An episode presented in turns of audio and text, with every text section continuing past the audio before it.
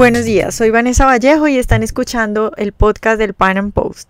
Venezuela atraviesa una crisis bastante complicada. Todos nos hemos conmovido viendo las imágenes y videos de venezolanos denunciando que no tienen que comer, que no hay medicinas, que se están muriendo de hambre. Sin embargo, ante esta terrible situación, la respuesta sistemática del gobierno es proponer mayor intervención estatal. Entonces, si los precios están altos, se les ocurre intervenir con precios máximos. Si el bolívar no vale nada, entonces la solución es intervenir la tasa de cambio. Y así en todos los aspectos eh, entonces, para hablar sobre lo dañinas de estas soluciones que propone el gobierno y que solo giran en torno a mayor intervención estatal, y para hablar además sobre cuáles son las verdaderas soluciones para salir de la crisis que atraviesa Venezuela, he invitado a Williams Ruiz, quien es estudiante del doctorado en Economía de la Universidad Rey Juan Carlos y director ejecutivo del Instituto Mises Venezuela. Williams, Venezuela pasa por una crisis bastante complicada y digamos que para los libertarios es claro que el problema es el socialismo y que la, que la solución es el capitalismo. Sin embargo, pues yo quiero que en este programa nos dediquemos a explicarle a la gente de una forma más detallada y problema por problema, pues cuáles serían los pasos a seguir para salir de esta crisis que atraviesa Venezuela. Entonces, empecemos con la inflación. Eh, la medida que ha tomado el gobierno venezolano para intentar controlar la inflación es poner precios máximos que por supuesto, pues lo único que esto ha causado es más escasez. Pero entonces, ¿cómo hay que atacar la inflación? Eh, que recordémosle a la gente, según el FMI, estaba para este año proyectada en 700%. Sí, sí. En principio, eh, los precios no son más que un reflejo del deterioro del poder adquisitivo de la moneda, que, es lo que representa la inflación. Y la inflación no se frena colocando precios máximos, precios justos. Esto, eh, de particulares, como lo ha llamado el gobierno, es justo, sino que básicamente, eh, y ha sido ejemplo a nivel mundial, que se frena eh, cortando la emisión de masa monetaria, suspendiéndola de hecho y reduciendo los altos volúmenes de emisión de masa monetaria, que, es lo que realmente impulsa eh, la pérdida del valor del dinero, y liberando los controles de precios y controles de cambio que hacen presiones muy fuertes sobre eh, la producción de, bienes y servicios y sobre la distribución y, efectivamente termina reflejándose en mayores niveles de escasez. Eh, la solución a la inflación tampoco es, como lo proponen algunos colegas, eh, sacar billetes y monedas de denominaciones más altas para para poder dejar de llevar un camión de, de, de, monedas. Para que no pese tanto. Sí, exacto, para dejar de llevar un, camión de monedas a llevar una carreta con monedas. No, eso para nada, eso solamente es una solución de manejo de inventario. Realmente la, la verdadera eh, solución para el tema de inflación es frenar por completo y así ha pasado en las grandes hiperinflaciones y así es así como eh, países como... Eh, Alemania y Japón han logrado salir de al frente con a estos problemas de hiperinflación, pero mientras no se establezcan medidas correctivas como esta, de ninguna forma el, la fijación de un precio máximo va a permitir que, que, mejore la producción y que se reduzca la inflación. Para mí eso es distribuir lo que no existe, distribuir la escasez. Eh, bueno, hablando precisamente de la escasez, eh, el gobierno ha dicho que la escasez es culpa de los empresarios que se niegan a producir por hacerle guerra económica. Es como si creyeran pues que los empresarios prefieren dejar de ganar dinero con tal de hacerle la vida imposible al gobierno de Maduro. ¿Cuál es la salida para la escasez? ¿Cuál es la propuesta que eh, nosotros como liberales daríamos? Bueno, básicamente el, problema de la escasez es una condición natural de todo bien económico, partiendo por allí. Eh, si un bien no es escaso, no se convierte en bien económico. Es, la naturaleza que, que le precede a, la condición de bien económico. Pero en casos como lo que vemos nosotros en condiciones críticas, en los cuales ya tú no hablas de escasez en términos económicos, sino hablas de escasez en términos críticos por por la ausencia de un producto en determinados anaqueles o existencias, lo que pasa es que eh, básicamente es una respuesta, es una consecuencia del maltrato a la propiedad privada, a, un sistema eh, de controles muy estricto, que lo que lejos de, eh, de permitir a, a, los empresarios mayor, mayor producción, distribución de bienes, lo que hace es estrangular el nivel de producción y con eso ah, se genera una pérdida y cada vez son menos los bienes que se llevan al mercado. Eh, para, y además no, como no, como no existe un incentivo para que los empresarios puedan ejercer libremente y que puedan en el futuro disponer eh, efectivamente de los beneficios que genera la producción de esos bienes, obviamente los empresarios eh, cada vez más se les va a hacer más difícil llevar un bien al mercado y en efecto ese, esa dificultad para llevar el bien al mercado se traduce en altos niveles de escasez, desaparición de bienes eh, y en efecto de servicios en el mercado y de empresas que están en condiciones o de arruinarse o de irse del país. Entonces, en este caso, los planteamientos y, la, y, la, y las soluciones que propone un liberal es simple y llanamente procurar la eliminación de todo tipo de control, de fiscalización y burocracia detrás de todo el sistema de la coerción de, los controles de precios y cambios que al final tienen unas consecuencias claras en todo lo que es el sistema de producción, distribución eh, y abastecimiento y que degenera en casos como el de Venezuela con, una amplia y de verdad asombrosa escasez que, que, hoy no hace que haya posible ni siquiera bienes ni, ni, ni, ni medicina en el país. Claro, recordémosle a la gente que eh, la escasez de alimentos en Venezuela está eh, supera el 80%, la de medicina supera el 90%, entonces como dices tú, pues no es una escasez normal. Lo otro que te iba a decir es, eh, en cuanto a esto, uno escucha mucho a la gente decir cosas como que es que los empresarios son ricos, a las empresas no les afecta que les pongan impuestos, eh, hay que controlarlos, eh, y es como que creyeran que todas estas políticas no afectan y no son capaces de, de, de acabar con, con empresas y bueno, con gremios enteros. ¿Cómo estas políticas acaban con las empresas, digamos, para explicarle un poco a la gente que sigue creyendo eso de que es bueno y que no les va a pasar nada si les ponemos impuestos? y todas estas cosas? Mira, eh, primero el impuesto lo que hace, yo, yo en particular estoy en contra de cualquier sistema de, eh, impositivo y que afecte, además, eh, el Estado pretende hacer parte de una ganancia en la cual no comparte ningún tipo de sacrificio que, emprende el, empresario, ningún costo. Y en ese sentido, el, el, Estado lo que hace es tomar, tomar parte de lo que son los, los dividendos los beneficios de los empresarios y sin duda alguna eh, también hace que el empresario traslade ese peso impositivo finalmente hacia el precio de los bienes y servicios. En nuestro caso, en Venezuela, eh, lo que ha pasado y lo que ha venido pasando con esta destrucción del aparato productivo nacional y este fuerte ataque eh, impositivo es que cada vez no solamente los empresarios tienen que ir a, a un proceso de competencia, de involucrar innovación, de, de procurar estar en el mercado, sino que cada vez tienen que combatir con un, con un Estado más voraz, más gigante y con un sistema impositivo que hace parte de quitar, quitar lo que es, eh, digamos, los dividendos o los beneficios que ellos deberían procurar. Entonces, en, en un aspecto o en un país como el de Venezuela, donde es una selva eh, bastante forajida para, para hacer empresas, además tengas un sistema impositivo fuerte que te, que te coarta y que te asfixia, es muy difícil que tú puedas como empresa sobrevivir. Ahora bien, eh, el sistema impositivo por el cual procura el Estado de alguna forma para garantizar lo que ellos llaman el, estado de bienestar, la salud, educación y otras áreas. Simple y llanamente eh, lo, que, lo que es un sistema de distribución centralizada y que si bien, yo lo he planteado en otra oportunidad, he dicho que si bien el Estado quiere ofrecer algún tipo de bien o servicio, pues debería en su momento colocarse en competencia con cualquier tipo de entidad eh, privada y como, como la, naturaleza del mercado, bueno, si efectivamente ofrece un buen servicio o un buen bien a la, sociedad, la sociedad efectivamente a través de la competencia y, y la determinación, pues lo preferirá a él que al mercado. Entonces no tendría la necesidad de imponerles un impuesto, valga eh, la redundancia, a, a los empresarios para lograr captar esa renta y ofrecer un bien que al final no es, no termina siendo nada eficiente. Claro, eh, bueno, con respecto al desempleo, que es otro de los temas que más se toca, ya que voy a jugar un poco como a ser la abogada del diablo para, digamos, hacerte preguntas que que uno oye normalmente. El gobierno venezolano ha hecho que una gran cantidad de personas dependa cada vez más de sus rentas. Entonces lo que dicen muchos es que si el gobierno dejara de hacer eso y eliminara, bueno, todos estos puestos estatales y todas eh, estas rentas discrecionales, pues lo que pasaría es que un montón de gente se quedaría sin trabajo y se moriría de hambre porque además pues la situación en Venezuela está mal, el país está acabado, nadie va a invertir. Entonces, eh, bueno, lo que dicen es que toda esta gente se va a morir de hambre si el gobierno deja de hacer eso. No, ¿Qué piensas eh, En realidad, en realidad eh, este, este gobierno que tiene vigencia de 17 años no ha sido así toda la vida. Lo que se ha sido en cierta forma es el, el, la política del clientelismo y de mantener de una forma u otra ese,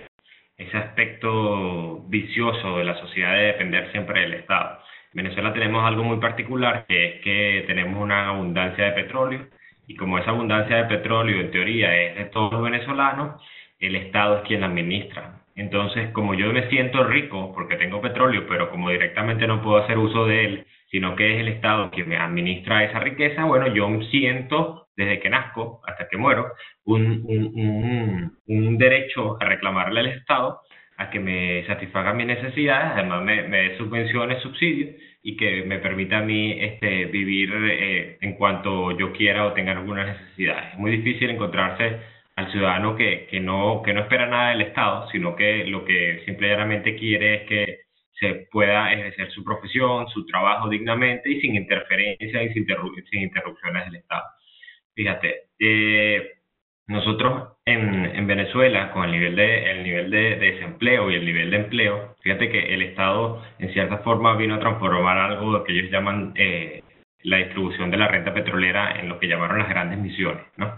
Eh, lo que pasó con esto es que se suplantó eh, las funciones normales de cualquier ministerio como de salud, eh, educación y otros por este tipo de misiones. Y además se le dio se le daba este tipo de becas a los venezolanos.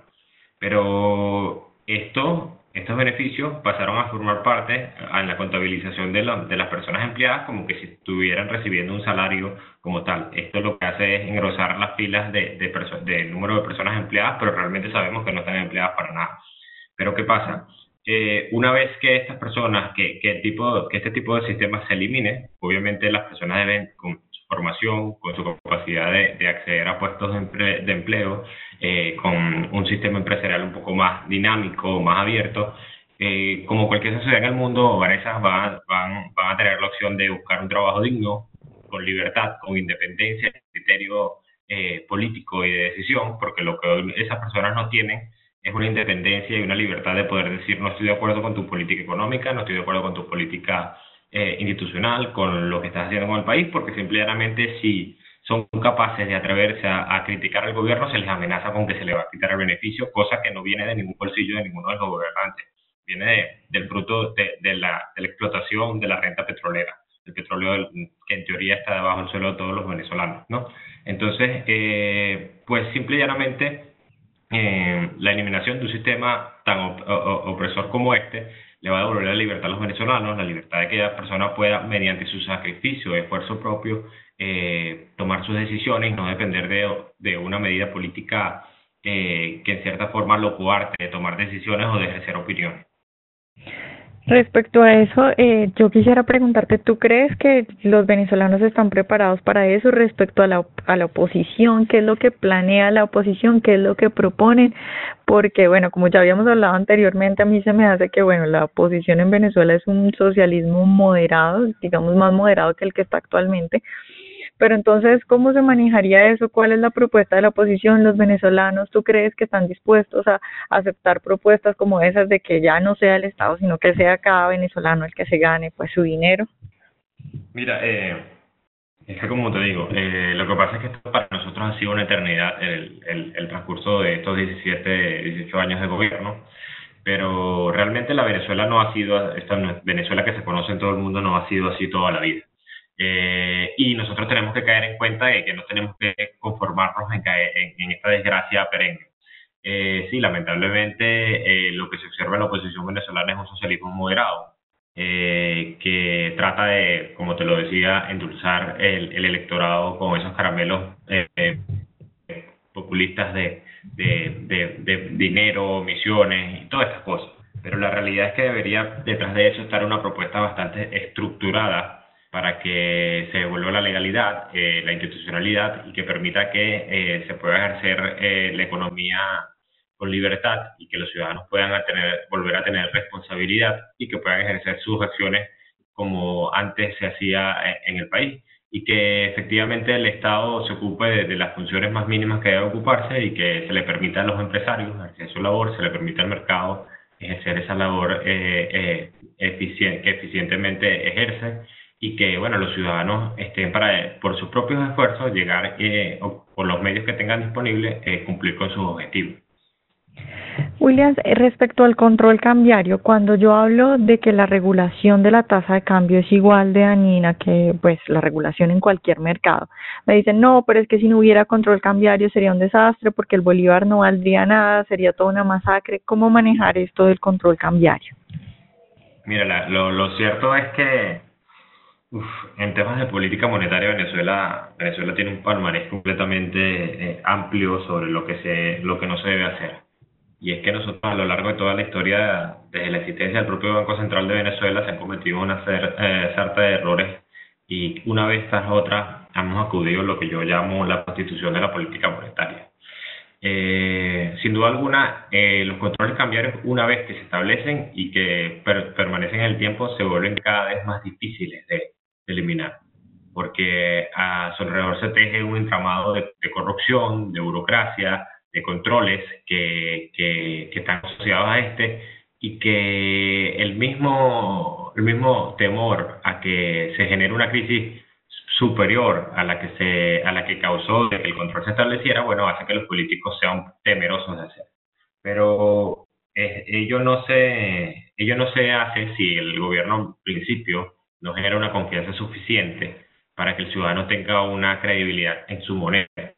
Y otro es que las políticas deben tomarse de, manera determinante. Fíjate lo que, ahí tenemos el caso de Argentina, ojo, y no es algo que haya pasado muy, que se haya pensado mucho, así es que se tienen que tomar las decisiones, porque en el transcurso de que van pensando que si se desmonta el control, que si se desmonta con pinzas, que no se hace, bueno, al final eso termina siendo eh, parte de ese mismo sistema de vicios y, terminamos con un funcionario que lo mandamos a quitar el control cambiario y bueno, lo que hace es, es endurecer más el control. Control de cambio se, elimina y se puede eliminar tal, como lo digo, tal como lo, como lo hizo Macri en Argentina, bueno, estableciendo confianza, permitiendo que, que, haya una transparencia en el manejo de las cuentas de la nación, devolviendo la, la propiedad del dinero a los ciudadanos, a los tenedores de, la moneda, y no y rompiendo el encierro que representa el propio control de cambio, ¿no? Eh, yo creo que que una manera muy significativa, lo repito, de cómo acabar con el mito de que los controles de cambio no se pueden sacar de una forma así. Bueno, es lo que ha pasado en Argentina y fíjate que el resultado ha sido bastante favorable. Claro, bueno, William, no sé si quisieras terminar de pronto eh, como sintetizando cuáles serían entonces las políticas en cuanto a política monetaria que se debería aplicar en Venezuela. Mira, nosotros eh, desde el Instituto Ludwig, eh, von eh, hace poco sacamos una infografía sobre las propuestas que nosotros ofrecemos al país en términos para la solución a la crisis. Está contemplado en tres áreas, la área de gasto público y política fiscal, eh, la parte de moneda y la parte de mercado de precios. Básicamente en la parte de gasto público nosotros proponemos que se reduzca eh, fuertemente el gasto público porque ello tiene incidencia sobre la toma de decisiones de los ciudadanos a la hora de poder eh, eh, ir a la calle, salir al mercado, porque allí donde, donde, donde el Estado decide ocupar mayor gasto público, antes hay una, una mayor recaudación de impuestos y sin duda alguna esas decisiones que toma el Estado afectan a las decisiones de los particulares. En términos monetarios, nosotros básicamente acudimos a una, a una solicitud de la eliminación del curso ilegal y forzoso del Bolívar, porque simplemente es una jaula para los venezolanos y es una moneda que está altamente deteriorada y que únicamente es una herramienta para que el Estado confisque los ahorros, las inversiones y los recursos de todos los venezolanos y que se pueda permitir libremente eh, de que las personas y el mercado se decida cuál, cuál moneda utilizar y que de cierta forma eh, se pueda permitir que haya, exista una competitividad entre los bancos comerciales. Es decir, que nosotros podamos libremente escoger si utilizar el dólar, utilizar el yen o utilizar el euro. No tener esas aulas, que es lo que representaba para todos nosotros el bolívar, que cada vez año a año nos confisca, eh, a través de la inflación del gobierno, nos confisca nuestros ahorros e inversiones. Y en términos de mercados y precios, nosotros lo que hemos establecido y lo que hemos eh, solicitado y, y, y esperamos es que se eliminen de una vez por todas todos los controles de precio, controles eh, eh, de, cambio que afectan supremamente la producción y afectan supremamente la calidad de vida de los venezolanos. Procuramos más bien que haya una apertura en términos de, libre comercio, eh, de movilidad de capitales y de personas y que nos permita integrarnos cada vez a ese mundo. Eso en resumen es lo que nosotros hemos, hemos estado divulgando aprovechando de que el 15 de este mes vamos a estar cumpliendo el primer año de, aniversario eh, de la fundación en Venezuela. Bueno, Williams, pues muchas gracias. Eh, esperamos tenerte de nuevo otra vez acá hablando más sobre Venezuela y sobre política monetaria. Bueno, para mí un placer, como siempre. Eh, un abrazo y feliz tarde.